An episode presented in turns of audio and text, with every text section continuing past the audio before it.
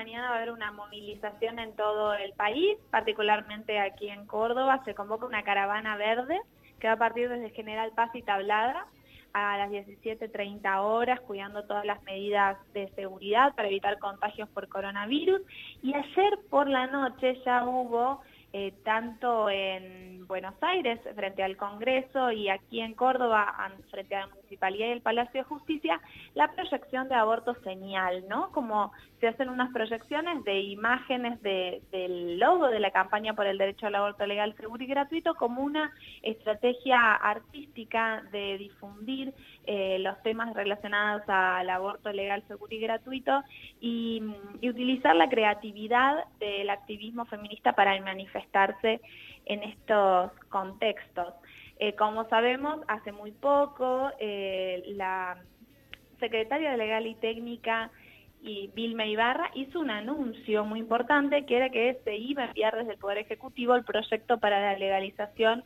del aborto por decisión de la mujer y se ha generado a partir de eso mucha movilización en el Congreso y ya ha habido varias... Eh,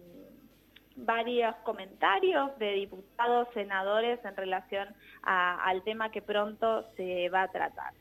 Por un lado, eh, tuvimos un comentario muy fuerte del senador Mayans, que es jefe del bloque del Frente de Todos, que dijo que la discusión era inoportuna, al cual le salieron un poco al frente desde el Poder Ejecutivo diciendo justamente que tiene que ver con una cuestión de salud pública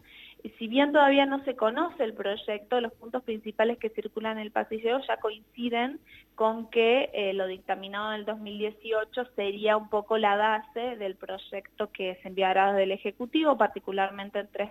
puntos eh, centrales, el tema de las 14 semanas de gestación como tiempo límite para solicitar la práctica, que solo sea la decisión de la mujer la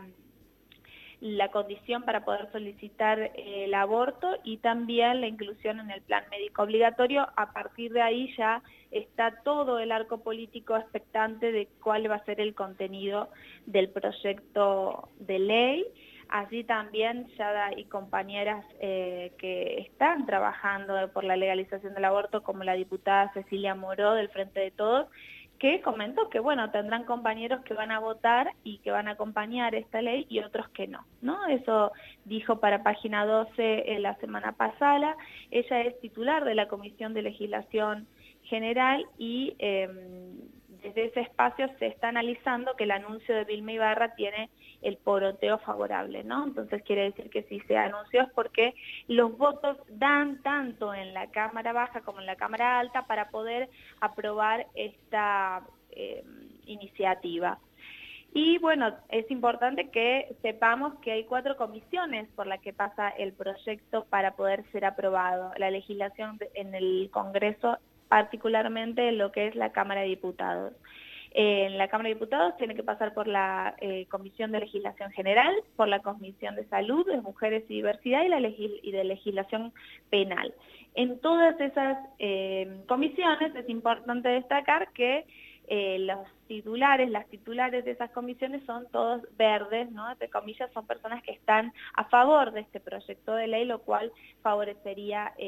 la aprobación en diputados. Y lo que han comentado es que la idea es que no